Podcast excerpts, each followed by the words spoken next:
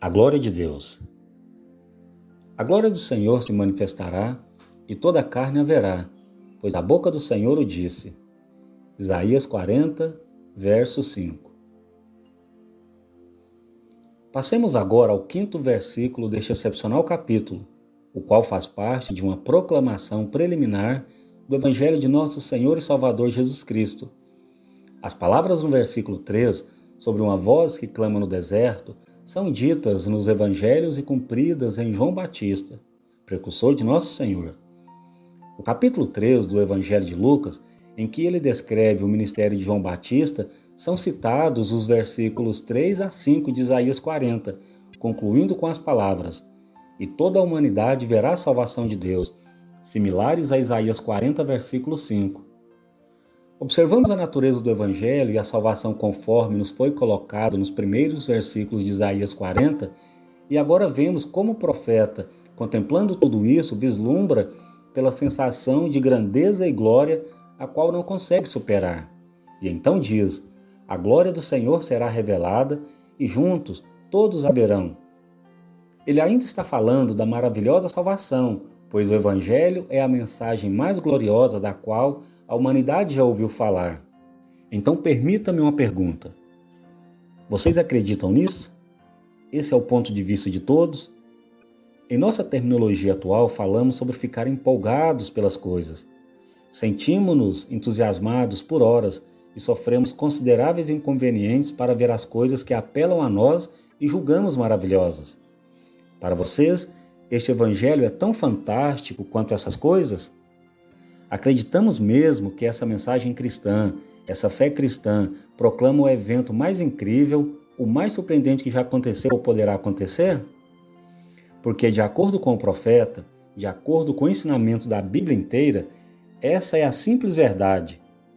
É aqui que vemos a nefasta influência do diabo, descrito na Bíblia como o Deus desta era, porque homens e mulheres, falando em geral, não se interessam por nada do Evangelho não veem nada nele. Deve ser cuspido, ridicularizado e desprezado, pois revela algo que insulta o intelectual. No entanto, o versículo 5 nos diz que o Evangelho é uma manifestação da glória do Senhor. E é para esse aspecto que desejo chamar a atenção de todos agora. E o faço com a merecida solenidade, porque nosso destino eterno depende da nossa resposta. Ou consideramos este Evangelho de Jesus Cristo a coisa mais magnífica do mundo, ou então afirmamos que não é nada. Portanto, permitam-me apresentar-lhes a mensagem do Evangelho da seguinte maneira: As pessoas costumam dizer que gostariam de saber como é Deus. O que é Deus? perguntam. Uma questão perfeitamente correta e justa, e a resposta da Bíblia está no texto que estamos estudando. O supremo atributo de Deus é a glória. Mas qual o significado dela na Bíblia?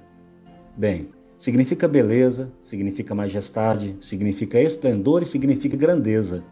É algo inefável. Significa que Deus é tão transcendente que homens e mulheres nunca chegarão a entendê-lo, como resultado de seu próprio esforço, de sua busca e de seu empenho.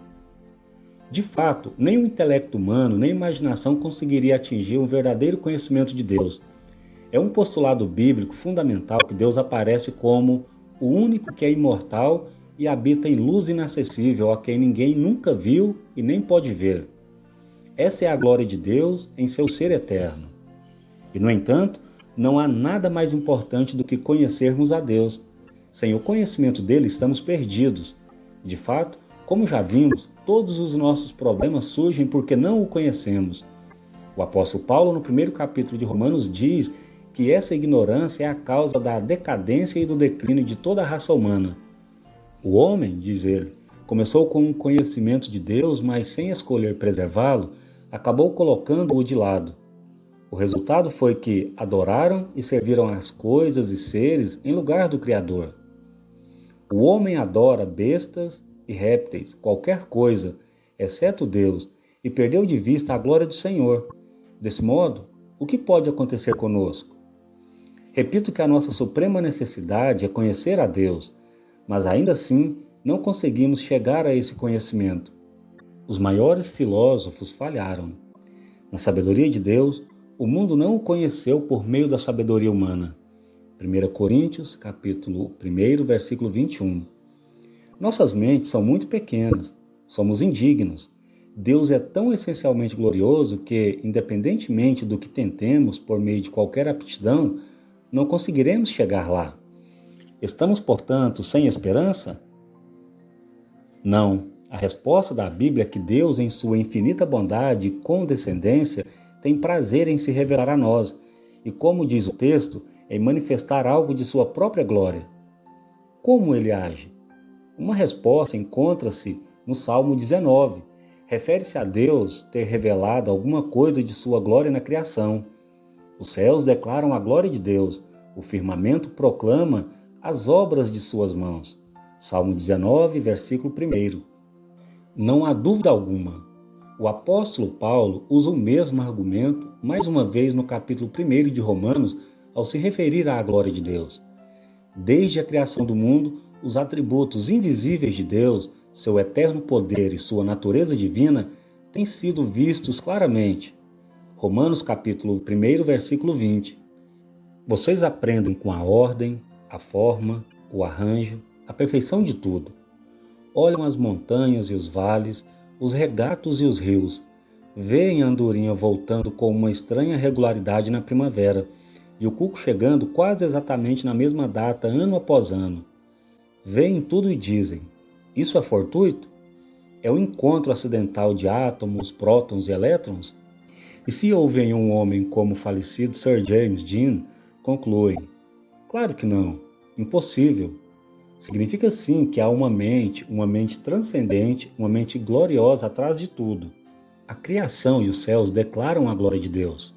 A glória daquele que os trouxe à existência, daqueles que os moldou e os equilibrou, os concebeu e a todos sustenta. Se tivéssemos olhos para ver e se começássemos a pensar, a ponderar e a meditar, veríamos Deus no mundo natural. Às vezes tenho dito que lamento muito o fato de haver homens e mulheres que nunca estudaram anatomia e fisiologia. Acho muito difícil entender alguém que, tendo aprendido alguma coisa sobre a estrutura humana e seu funcionamento, não acredita em Deus. Por si só, o corpo humano já basta para nos levar à fé. Pensem em um instrumento como um olho tão sutil, tão equilibrado e tão delicado. É monstruosa a afirmação de que evoluiu acidental e fortuitamente. Não há nada que se compare a ele.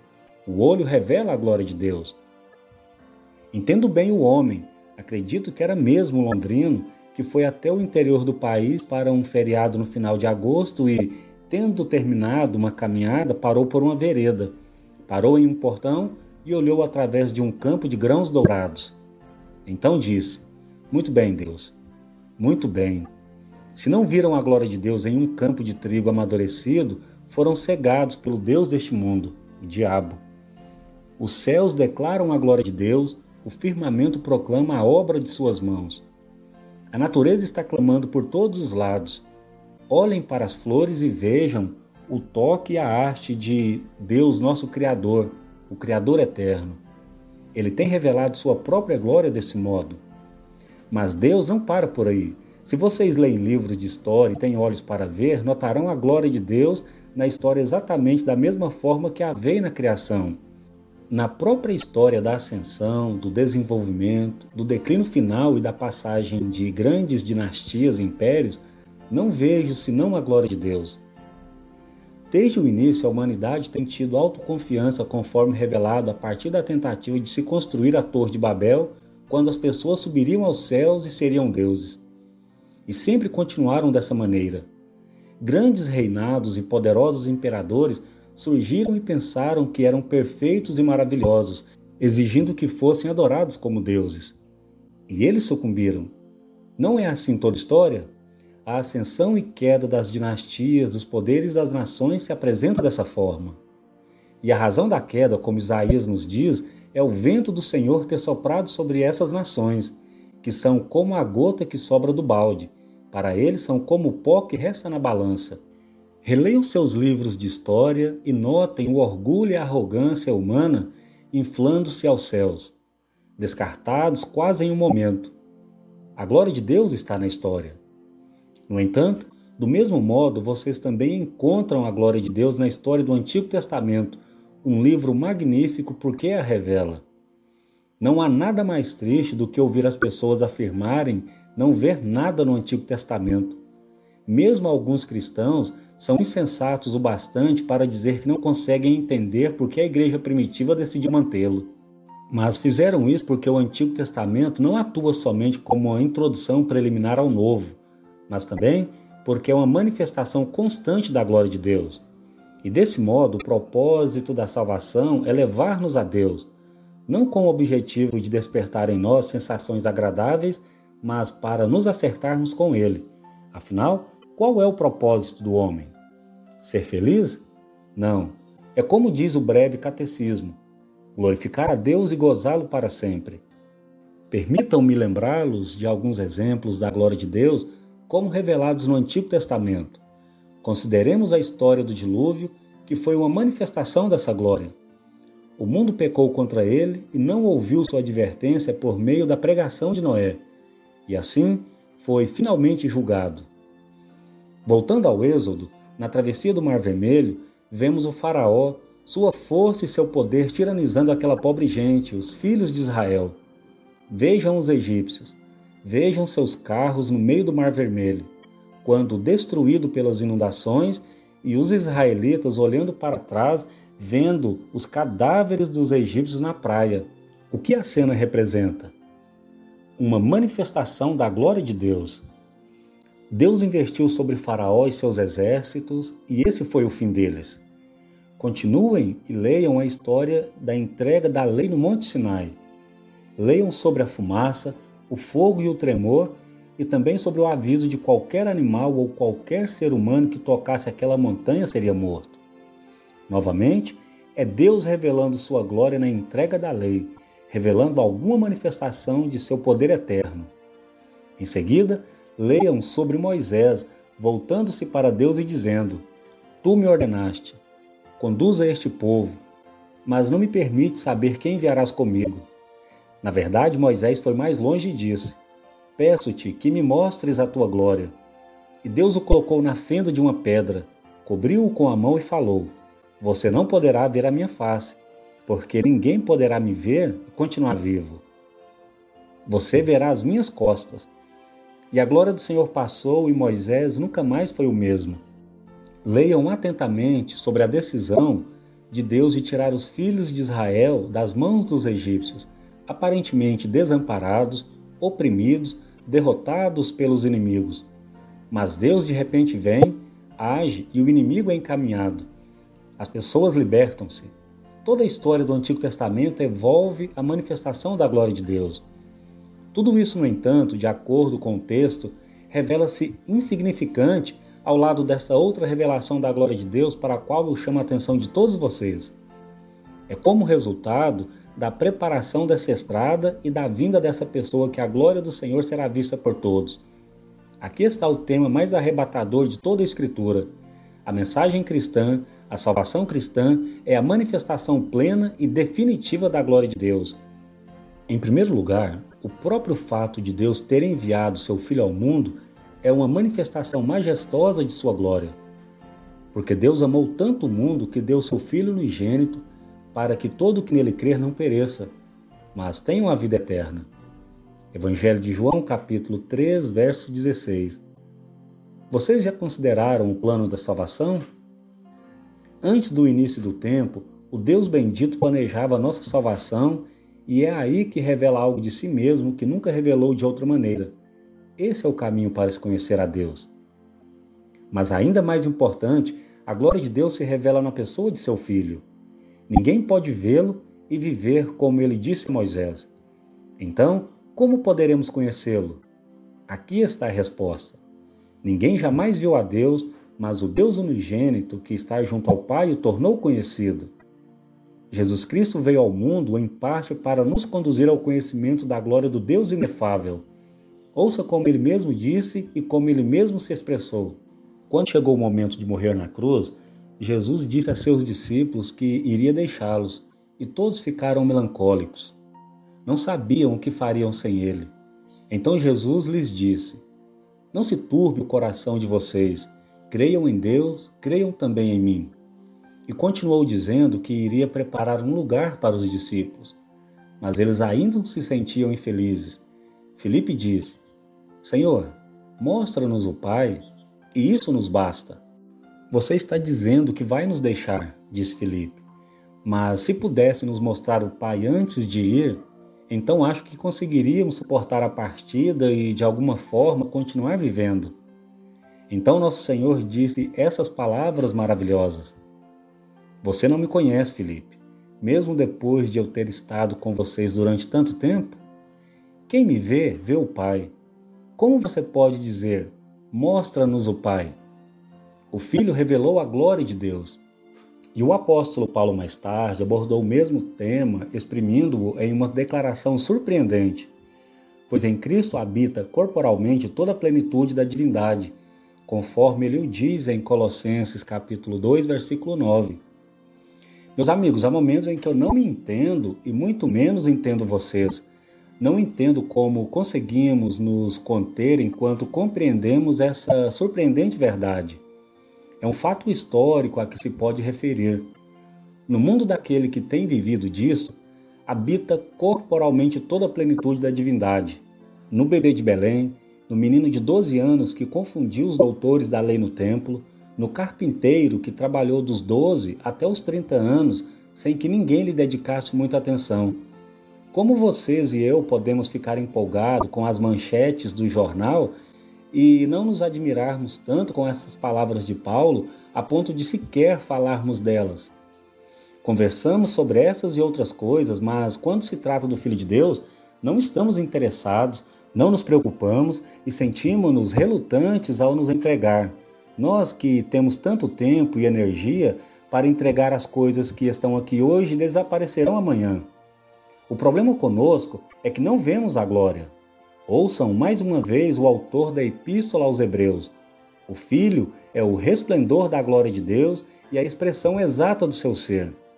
Ele está se referindo ao que Cristo é para Deus, sustentando todas as coisas por sua palavra poderosa.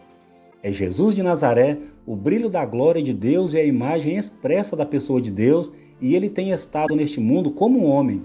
O profeta Isaías diz que a glória do Senhor será revelada quando o caminho estiver preparado. Quando a encarnação ocorre, quando essa divindade e a humanidade se torna uma, quando os vales são levantados e os montes aplanados, então se revelará a glória do Senhor. Esse profeta quer dizer isso, e tudo literalmente aconteceu neste mundo. Assim, então, quando olhamos para o Filho de Deus, o que vemos? Ele mesmo nos conta, em sua magnífica oração de sumo sacerdote, ao se voltar para o Pai e dizer: eu te glorifiquei na terra, completando a obra que me destes para fazer. Evangelho de João, capítulo 17, versículo 4. Como ele glorificou o Pai? Eu poderia continuar falando por horas, mas só vou lhes dar alguns tópicos. Primeiro, manifestou a glória do Pai em seu poder. Vejam os milagres que fez.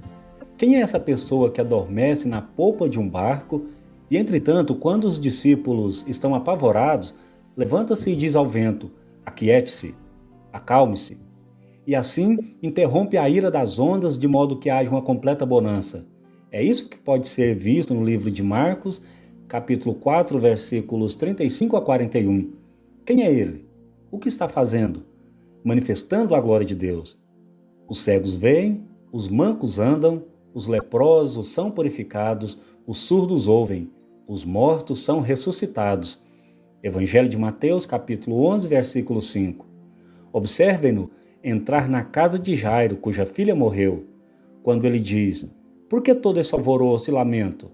A criança não está morta, mas dorme. Então todos começaram a rir de Jesus. Mas ele apenas a toma pela mão e fala: Talita cume. E ela se levanta e começa a andar. Observem-no entrar em uma tarde em uma determinada cidade chamada Naim Chegam com ele seus discípulos e uma grande multidão, e perto da porta da cidade estava saindo o enterro do único filho de uma pobre viúva. Mas Nosso Senhor aproxima-se, toca no caixão, ordena ao jovem que se levante e o entrega de volta à sua mãe. Da mesma forma, no sepulcro de Lázaro, o vemos levantar o homem dos mortos. É tudo uma manifestação da glória de Deus, o poder do Criador e do Realizador. É o sustentáculo de tudo que existe. Então nosso Senhor também manifestou a santidade de Deus. Não havia pecado nele. O diabo, trazendo todas as reservas, atacou-o em um único debate, mas foi silenciado por nosso Senhor com uma única palavra. Ele apenas citou as Escrituras e repeliu: Dito está, não ponha o Senhor à prova. E o diabo teve de partir. A santidade de Deus é outro aspecto da manifestação da glória de Deus. Então, vejam o amor e a compaixão do nosso Senhor. Gostariam de saber como é Deus? Olhem para seu filho, que sempre teve tempo para dedicar a uma situação de necessidade e de sofrimento. Um dia, Jesus e seus discípulos se apressavam para ir ao templo quando ele viu um cego e parou para atender aos pedidos daquele homem. Outro dia, uma pobre mulher surgiu e o preocupou. Os discípulos do Nosso Senhor, irritados com ela, tentaram mantê-la afastada. Mas Jesus teve tempo para ela. Nos arredores de Jericó, um pobre cego clamou: Jesus, filho de Davi, tenha misericórdia de mim. A multidão tentou silenciá-lo, mas nosso Senhor parou, falou com o cego Bartimeu e devolveu-lhe a visão. As mulheres trouxeram os filhos pequenos para Jesus colocar as mãos sobre eles e abençoá-los. Os discípulos as repreenderam. Nosso Senhor, no entanto, atendeu o pedido das mães e os abençoou. E o que ele estava fazendo em todas essas situações? Revelando Deus. Deus é assim. Quem me vê, vê o Pai. Vemos nele a preocupação, o cuidado, o amor de Deus por uma humanidade pecadora, ferida, destroçada, miserável e desventurada. Mas permitam-me chegar à coisa mais magnífica e definitiva de todas. Não só a glória de Deus se revela no envio do Filho e na pessoa do Filho, mas a manifestação suprema dessa glória é a salvação que o Filho trouxe e especialmente o modo como ela ocorreu. Isso tem sido visto em toda a sua vida, em seu ensinamento, em seu poder, mas acima de tudo, em sua morte na cruz. É por isso que Isaac Watts cantava: Quando entendo a dor da tua cruz, onde o Rei glorioso morreu, tudo que tenho eu ponho a perder, me esvazio, prostrado aos teus pés o príncipe da glória. Mas como vemos glória na cruz? Primeiro, supremamente, vemos a sabedoria de Deus. A glória de Deus consiste em todos os seus atributos. Isso é Deus em seu ser essencial, que é sua glória brilhando. E lá na cruz vemos a sabedoria dele. No entanto, é poderoso e terrível o problema dos homens e das mulheres e o problema do pecado, o qual desconcertou toda a humanidade desde o início. A história de toda civilização não é nada, em certo sentido, senão a história do empenho humano para lidar com o problema do pecado. A civilização é marcada pela tentativa de encontrar a felicidade, produzir paz e concórdia, visando tornar a vida suportável e harmoniosa. Essa tem sido a missão de todos os filósofos, de todos os estadistas e políticos, homens e mulheres pensando tentam desenvolver um modo de vida que seja suportável. Contudo, nunca resolveram o problema e estão fracassando tão drástica e tragicamente quanto hoje já fracassaram em sua longa história pelos séculos. É necessário haver sabedoria para resolver o problema, e em Cristo vemos a sabedoria de Deus providenciando a solução. Por isso o apóstolo Paulo nos diz: Nós, porém, pregamos a Cristo crucificado o qual de fato é escândalo para os judeus e loucura para os gentios. Mas para os que foram chamados, tanto os judeus como gregos, Cristo é o poder de Deus e a sabedoria de Deus.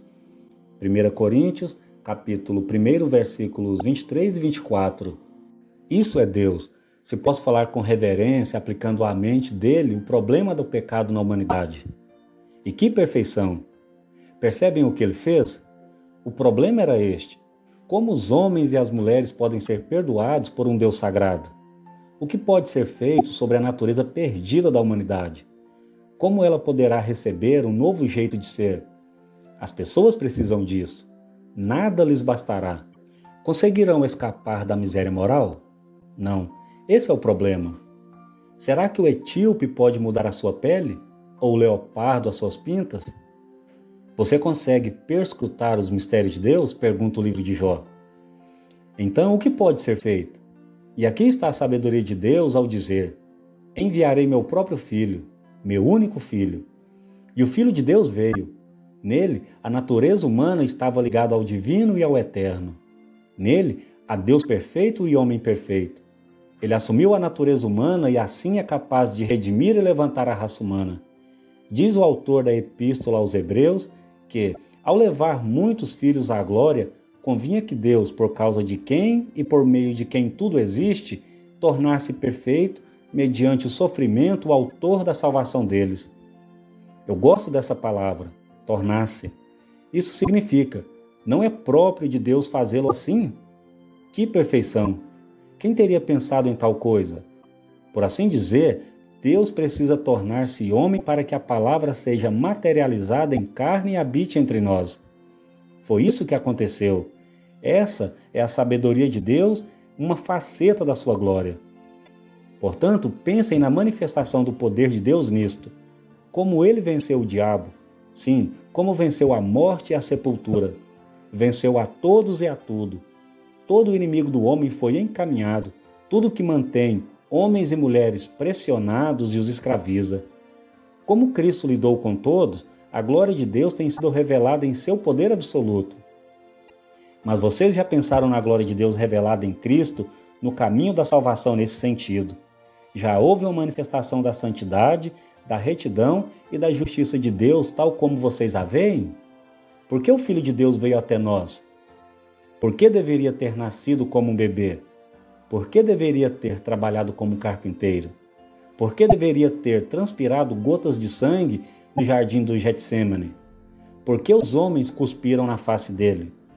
Por que deveriam ter enfiado uma coroa de espinhos sobre sua testa? Por que deveriam ter abusado e caçoado dele e ainda assim ridicularizando-o? Por que Jesus passou por tudo isso? E só existe uma resposta: a justiça a santidade e a retidão de Deus são tais que nada mais conseguiria satisfazê-los. O pecado tinha de ser tratado. E ao olhar para a cruz, a primeira coisa que vejo é a santidade, a retidão e a justiça inefáveis do Deus que disse que o pecado deveria ser punido, que o pecado é tão terrível que precisa ser destruído. E é isso que exige a morte na cruz. É parte da glória de Deus. Considerem mais uma vez a inefável santidade de Deus, sua imaculada e imutável retidão. Deus é luz, nele não há treva alguma. Ele é o Pai das luzes, que não muda como sombras inconstantes. Não há desconfiança nem qualquer compromisso com o pecado e o mal. O semblante dele é tão puro que nem consegue considerar tais coisas. E toda a glória de Deus exigiu que o pecado fosse tratado com justiça e retidão. E isso aconteceu na cruz. O pecado foi punido na pessoa do Filho unigênito. Entretanto, é claro, ao mesmo tempo, a cruz é a manifestação mais gloriosa do amor de Deus. Digo com reverência que nada pode dar a alguém uma concepção maior do amor de Deus do que a cruz do Calvário, porque ela significa que Deus, aquele Deus glorioso, nos amou tanto, mesmo sendo rebeldes, miseráveis e deploráveis seres insignificantes que somos. Quem se pôs contra ele em toda a sua glória em razão da nossa indescritível ignorância, que enviou seu filho para sofrer tudo isso, para que nós, e aí me incluo, fôssemos perdoados e para que ele se reconciliasse consigo.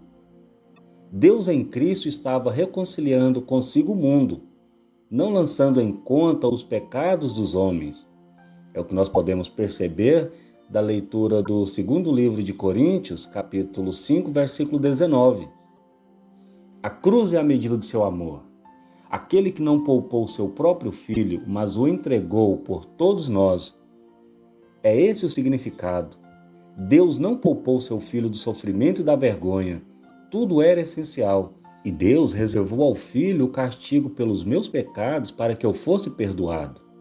Tudo para nós, Portanto, não nos surpreende que Samuel Davis tenha escrito um hino em que disse: Grande Deus das maravilhas, todos os seus caminhos mostram os atributos divinos.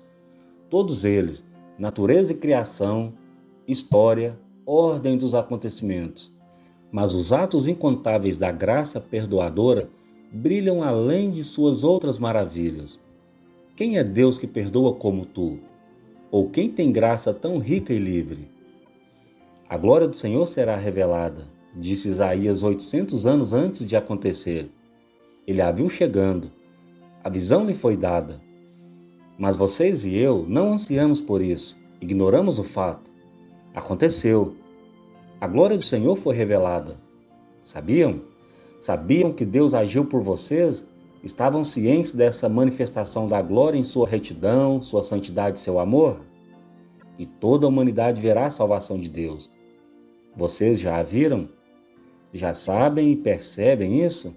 Viram a glória de Deus em suas muitas facetas brilhando sobre vocês em Cristo e na grande salvação dele? Oh, eu estou me alongando nessas perguntas porque se aproxima o dia em que todos os olhos o verão. Essa pessoa em quem o resplendor da glória de Deus se concentra na perfeição. E a mensagem da Bíblia é que todo homem e toda mulher que já nasceram, em qualquer época, em qualquer lugar, terão que ver a glória de Deus. E o que sentirão no momento será determinado pelo que conhecem sobre essa glória agora. Se tem visto a glória de Deus na salvação em Cristo, esse é um dia aguardado com ansiedade, desejado, um dia em que significará o fim do pecado, da vergonha e do sofrimento, e o fim de toda agonia, um dia que significará vê-lo, ser como ele e assim desfrutar da eternidade ao seu lado. No entanto, de acordo com essas mesmas Escrituras, se ainda não vimos essa glória neste mundo, então a veremos. E todo olho verá, mesmo aqueles que o traspassaram. Apocalipse, capítulo 1, versículo 7. E naquele tempo gritavam as montanhas e as rochas: Caiam sobre nós e escondam-nos da ira do Cordeiro. Apocalipse, capítulo 6, versículo 16. Meus queridos amigos, não estou aqui para assustá-los, estou aqui para lhes dizer isto. A glória do Senhor em toda a sua perfeição tem sido revelada no Senhor Jesus Cristo do modo que lhes descrevi. E ela é para vocês, não é uma questão teórica, é uma mensagem pessoal. A única maneira pela qual podem ser perdoados está na crença e no conhecimento de que Cristo, o Filho de Deus, veio ao mundo para arcar com os pecados de todos e morrer por vocês. Tal realidade os convida a renunciar ao pecado e entregar-se a Ele. Isso significa que Deus irá dar-lhes de novo a vida e torná-los filhos dele. Entendam que a glória de Deus e o caminho da salvação estão nele. Confiem nisso e em nada mais, ou permanecerão onde estão e como são. Não há necessidade de qualquer argumento. A aparição de Cristo representará por si só a condenação de todos os incrédulos. Assim será. Deus não pode fazer mais nada. Não há nada que Deus possa fazer sobre a salvação da humanidade. E não acreditar nessa mensagem não se entregar a este Cristo e submeter-se completamente a Ele implica vocês mesmos se levarem a esse julgamento. A glória do Senhor tem sido revelada, pois Deus quem disse: Das trevas resplandeça a luz. Ele mesmo brilhou em nossos corações para iluminação do conhecimento. Do que? Da glória de Deus na face de Cristo. Entendam, comecem a se exultar diante de tal verdade e estejam eternamente salvos na pessoa de Cristo Jesus, o nosso Senhor e Salvador. Amém.